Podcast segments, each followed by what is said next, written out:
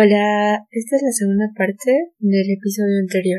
Espero que lo disfrutes. Y bueno, eh, hice la exposición de Kumantasiñani y me di cuenta como que sí o sí tengo que hacer algo con instalaciones, algo igual que puedas... Eh, mi, mi como eh, misión en la vida, quiero como que ayudar a la gente de alguna forma. Quiero que, o sea, mi, mi sueño es poder tener como alguna fundación con niños en las que se pueda como hacer crecer, hacer crecer su creatividad o como eh, impulsar, impulsar ajá, al arte, al, a las a las cosas creativas, a las carreras creativas. Entonces, eh, dije sí o sí quiero que sea algo con instalaciones y, y, y arte, pero con tal, o sea, siempre con algún fin que pueda ayudar a la gente y todo. Eh, entonces de ahí dije, pucha, a ver, y me puse a buscar en, eh, en internet así, universidades de arte contemporáneo y buscaba y no sabía como que dónde buscar porque yo quería que sea en, en, en Europa porque en Estados Unidos como que no hay mucho de la cultura de, no, hay mucha cultura, sí, muchos eventos, muchas cosas que están pasando, pero quería un lugar como que con más historia y justo mi, mi abuelito, la mamá de mi abuelito es italiana, entonces mi abuelito es uruguayo, entonces puede sacar el pasaporte uruguayo y se puede viajar a, a, Europa con el pasaporte eh, Uruguay. Y dije, ay, ¿qué tal Italia? Así como que, como tengo un poco de raíces italianas. Y también como que para mí siempre era un sueño poder conocer o caminar en las calles donde ha caminado Leonardo da Vinci, por ejemplo. no sé, como que me, me llamaba full la atención y dije, pucha, sería un sueño. Y dije, no, ya, tengo que hacer. Y se me entró en mi cabeza y como que nadie me paraba y yo era como que no, tengo que, tengo que ir. Y encontré esta universidad eh, que se llama RUFA, Rome University of Fine Arts, y tenían un programa de instalación, eh, se llama Multimedia Arts and Design, y es como que para crear instalaciones interactivas, eh, pero que te puedas inmersar y immerse y, me eh, sumergir.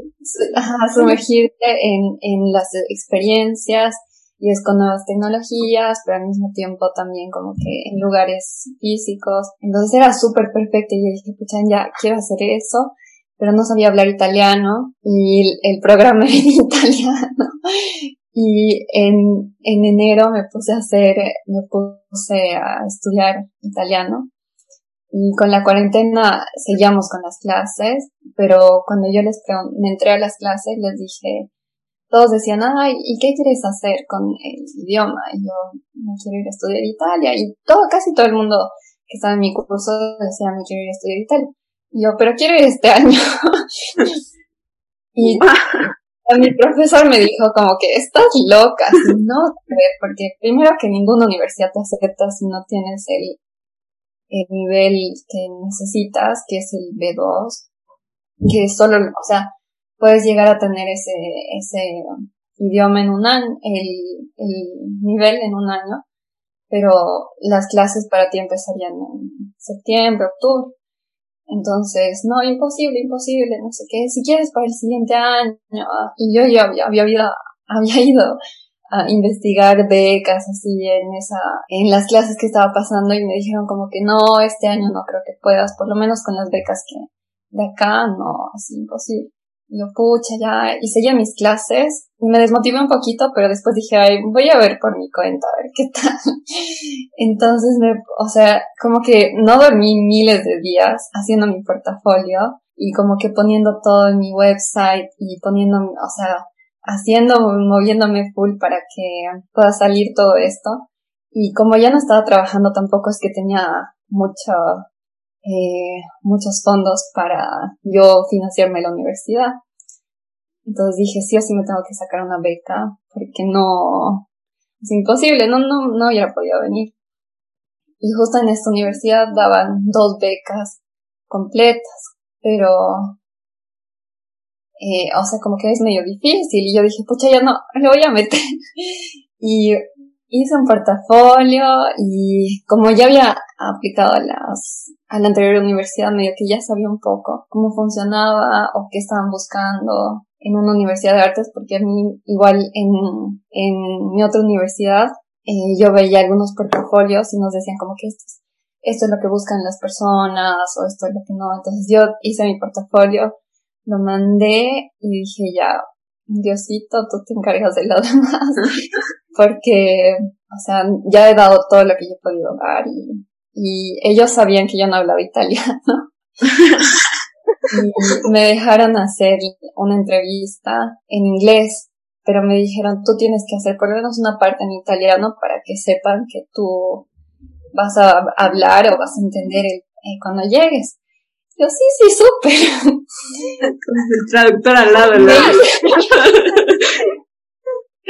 me hizo un chanchullo terrible, así como que yo dije, tenía que presentar un proyecto en italiano, pero dije, me voy a presentar a mí en italiano y mi, o sea, como que la historia de, de cómo yo he llegado a aplicar a esta universidad y lo demás, los proyectos, digo en inglés porque es más complicado los lenguajes técnicos y cosas. Entonces tenía mi hojita al lado de mi compu para que no parezca que estaba leyendo.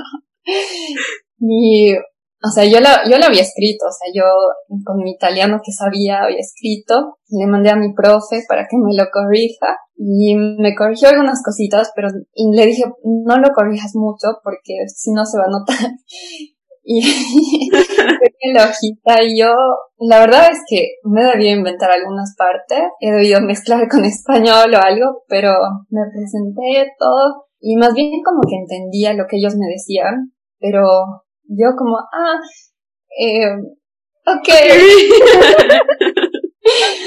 y de ahí que me dijeron, eh, ya presentarnos eh, la, una de las profesoras que fue la que me ayudó a tener la beca y todo, me dijo, ay, yo ya he visto tu portafolio, es buenísimo, a ver, contanos de este proyecto. Entonces, como que ella ya había, había visto mi, mi, mis proyectos entonces no les tuve que explicar mucho y eso me ayudó hartísimo igual, porque yo les expliqué como las cosas que les faltaba entender de lo que había puesto, pero la mayoría ya lo habían entendido. Entonces, nada, ahí como que ya esperé, estábamos en la cuarentena, eh, yo seguía pasando mis clases de italiano y, y seguía haciendo cuadros, pinturas, cosas en mi casa. Me compré un, un, un, cuadro, un lienzo de dos metros y en la cuarentena ahí viendo que iba a pintar, eh, dibujando, y igual con los chicos en Nico hacíamos proyectos como que para ver cómo se iba, a se iba a mover Nico, pero desde las redes, haciendo, no sé si a Nico viral, algunas cositas así online. Y um, nada, después me dijeron que, que sí me había ganado la beca y yo literal estaba saltando en mi casa, así como, no, no puedo creer, porque solo habían dos y yo estaba en la, así como que en la lista y era como que no, increíble. Y, nada, así decidí venirme. Me iba a ir, me iba a venir recién el próximo año, pero al final decidí venir este año porque si no iba a tener que estar pasando las clases desde las, o sea, 5 de la mañana allá en Bolivia y como que el horario iba a ser muy, muy incómodo. Pero ahora que estoy aquí, estoy aprendiendo así tantas cosas que, justo así, el, la anterior semana eh, empecé mis clases y una de mis profesoras eh, nos está contando la historia como la arqueología del arte multimedia y nos contaba así full, full en detalle de, de cómo ha empezado toda esta nueva, o sea, esto, esto que están formando del multimedia, que para mí era, es algo así súper nuevo, que según yo es como que una corriente que está, eh, no sé, como creciendo ahora. Ya había empezado desde 1800, así yo, wow.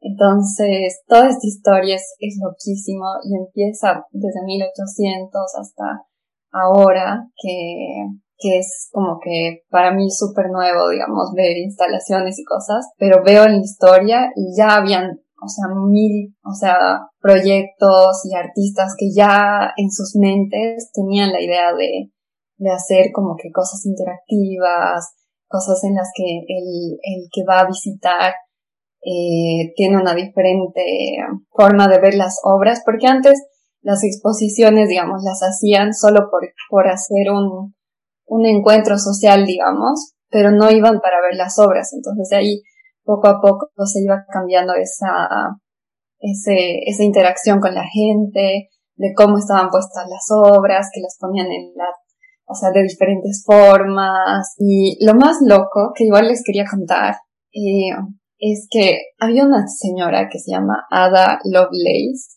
que es considerada ahora que ya ha habido un poco más de research, que ella ha sido como que la primera programadora de, de la vida, así de, de la historia, como que en el libro que estamos leyendo de la arqueología de la multimedia, aparece ella, pero me parecía súper loco porque en todo la, lo que iban contando, digamos, en este libro, era como que, ay, este tipo, o sea, miles de personas que eran hombres, digamos, a ella mucho como que todos los nombres de, de los hombres que habían hecho, digamos, el código Morse y no sé qué, pero ella había sido como que una de las primeras que había intuido de que esto de la tecnología, del código y, todo esto era más que una calculadora. Entonces ella y su intuición de poder como que una visión que nadie le entendía, digamos, eh, era una, una, una señora, digamos, una chica que era matemática que,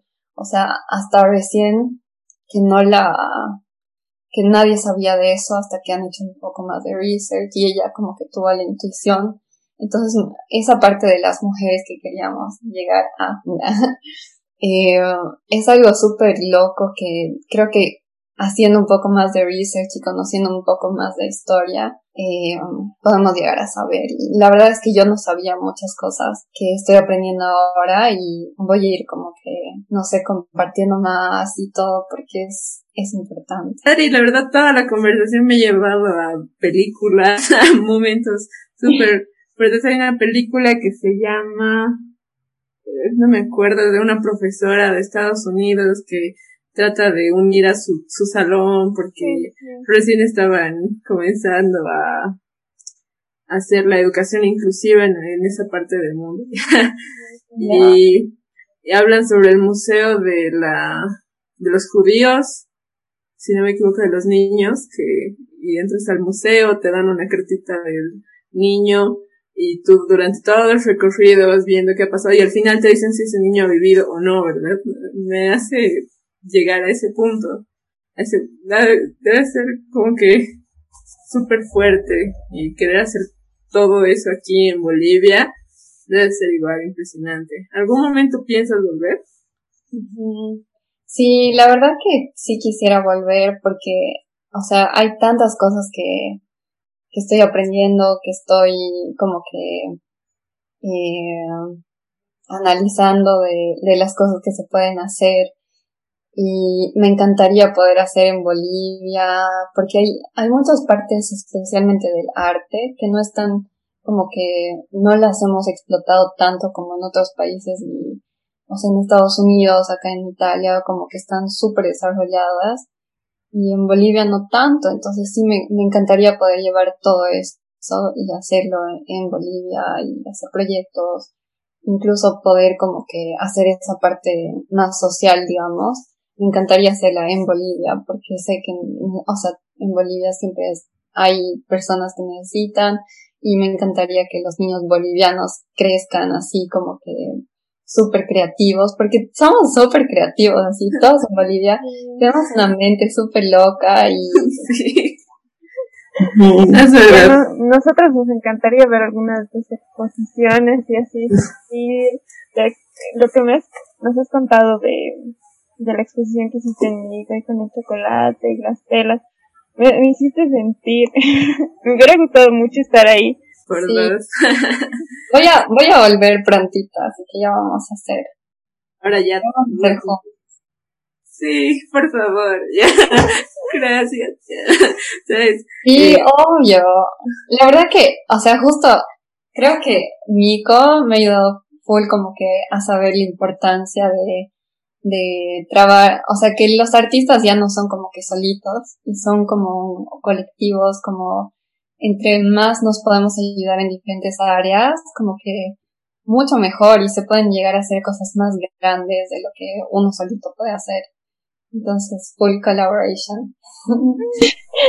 Sí, tú eres de las pocas mujeres que están ahora trabajando con Nico, ¿no? ¿Nos puedes comentar un poco de eso?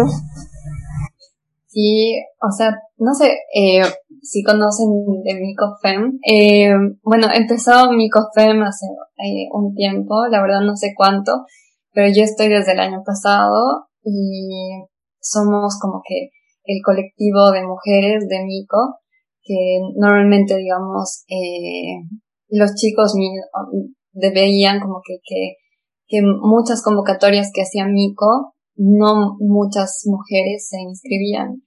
Entonces, en eso salió la iniciativa de poder crear MicoFem para que más mujeres se animen a, presentar sus obras, a presentar como que incluso iniciativas que ellas quieran hacer para poder eh, presentar y como que conocer más artistas mujeres y darles ese espacio específico, digamos, para mujeres artistas bolivianas, porque normalmente a las, a las convocatorias, no sé por qué, o sea, no había como que una razón específica por qué no se unían, digamos, pero habían menos mujeres que hombres, entonces, mm, buenísima iniciativa empezar como que, que haya ese espacio y mucha gente, eh, nosotros habíamos convocatorias y muchas, muchas chicas se animaban así como que nos traían sus obras y habíamos hecho hartas exposiciones, la verdad no me acuerdo cuántas, pero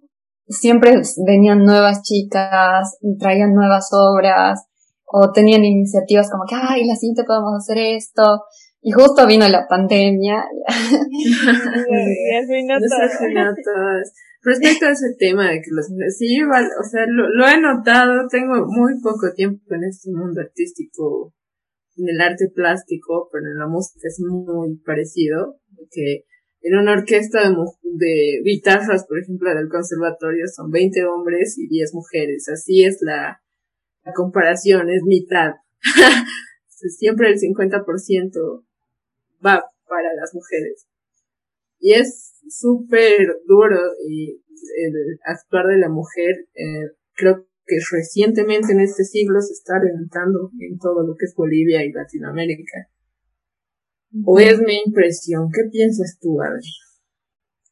Sí, o sea, tal vez como que antes, no sé, se quedó un poquito la, mm, no sé si cultura, pero como que que no se podía hacer, digamos, algo, o que era muy de chicos, o solo, no sé, solo los chicos tocan guitarra eléctrica, digamos. Entonces creo que eso está todavía eh, engranado en mucha gente, pero los jóvenes poco a poco están como que saliendo de esos esquemas y creo que es súper importante que nosotros como jóvenes lo impulsemos más porque para las siguientes generaciones eso es lo que se va a quedar y eso es lo que ellos van a poder como que agarrarse y decir como que no, yo igual puedo tocar guitarra y es normal.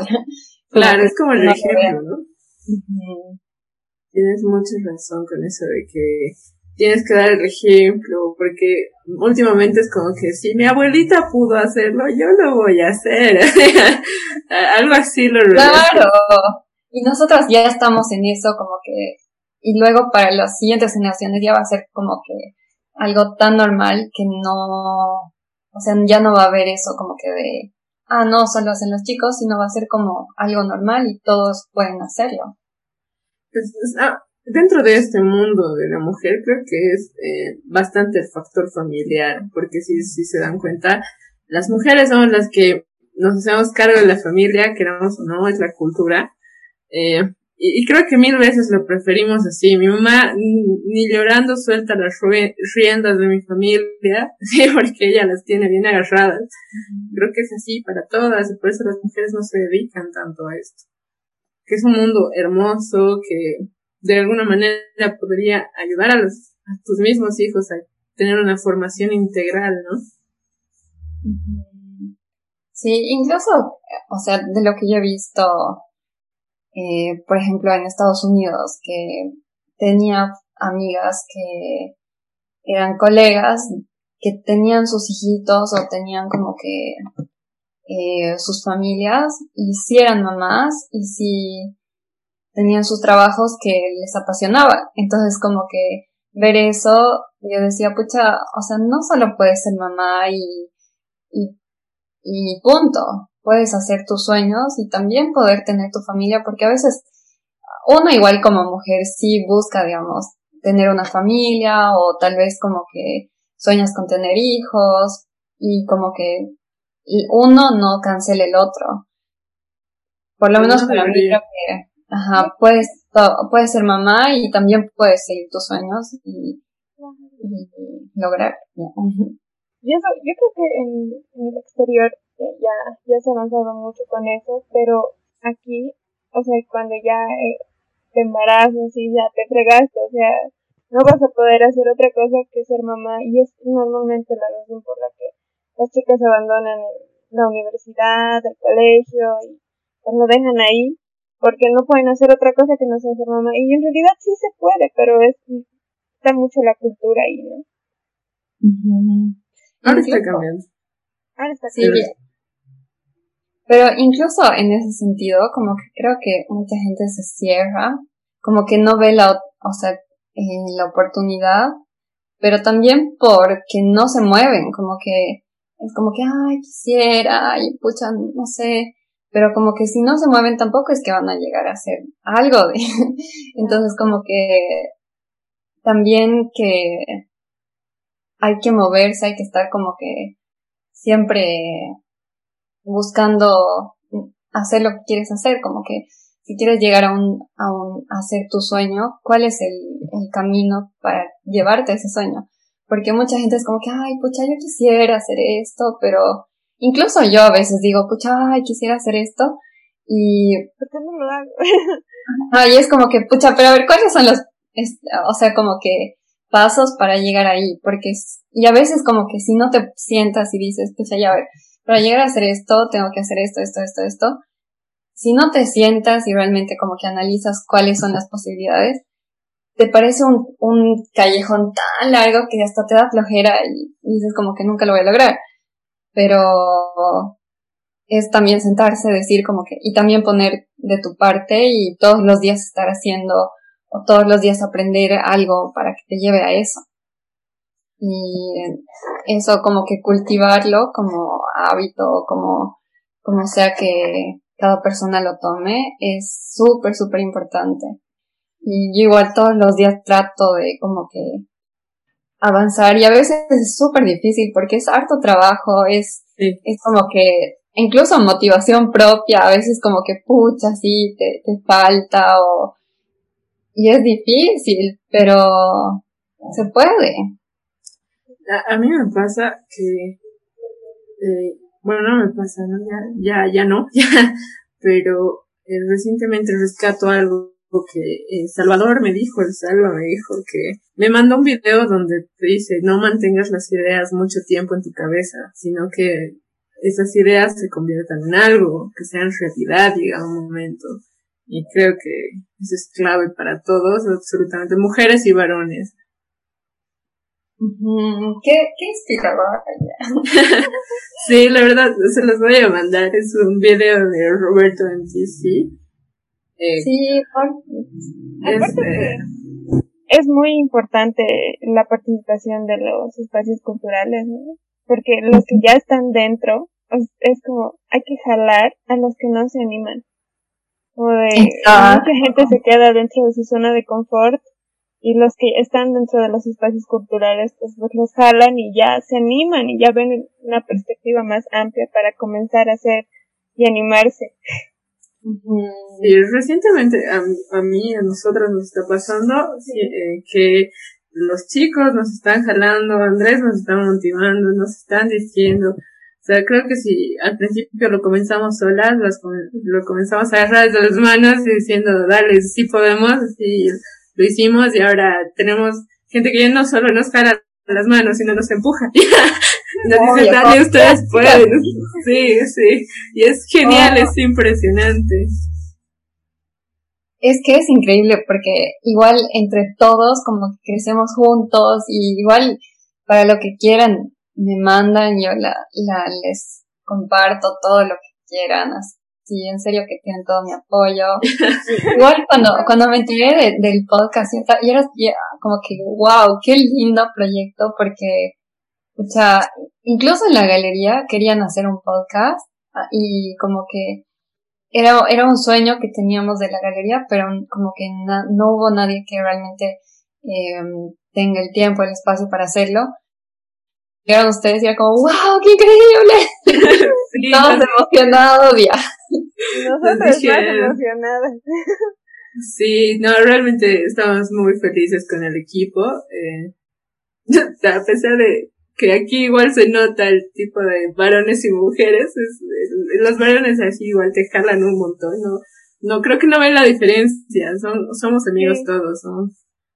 Es genial. De todos, como que, como todos son, no sé, tienen diferentes cosas que están apasionados, es como que, ay, yo te ayudo en esto, yo te ayudo en el otro, y, todos como que nos ayudamos entre todos para, para salir adelante, porque al final entre todos podemos llegar más. Sí, eso es increíble. Qué lindo hablar contigo, Adri. Quisiéramos quedarnos hablando toda la tarde, pero nuestro rating baja cuando pasa una hora. Ya pasó una hora y lo pueden recortar. Pero claro, lo vamos a lanzar en dos, creo, en dos partes, porque realmente necesito recortar, porque son muchas cosas súper lindas. Sí, exacto. Ay, no, qué lindo, chicas. Y en serio que mil gracias. De verdad que, así que me hayan preguntado, yo estaba súper feliz y como que emocionada porque todo, todo el proyecto, la verdad quisiera que me cuenten más igual de cómo han comenzado, cuáles son sus, como que sus ideas. Y igual en lo que quieran yo les ayudo, los, no sé, si puedo ayudarles de cualquier forma desde acá o, cuando esté allá igual, eh, me avisan y Nada, todo el apoyo. Muchas gracias. Bueno, chicos, hasta, hasta, hasta esta hora, ya hasta ahorita, dejamos el podcast. Muchas gracias por escucharnos y has llegado hasta este punto. Por, por aceptar la invitación desde allá, en tu agenda ocupada, cargar un ratito con nosotras. Estamos muy felices, lo hemos pasado muy bien, espero que tú también. Sí, gracias chicas a ustedes. Con todo, y les mando todo mi cariño y a todo el equipo amigo. Bueno, gracias. Adiós.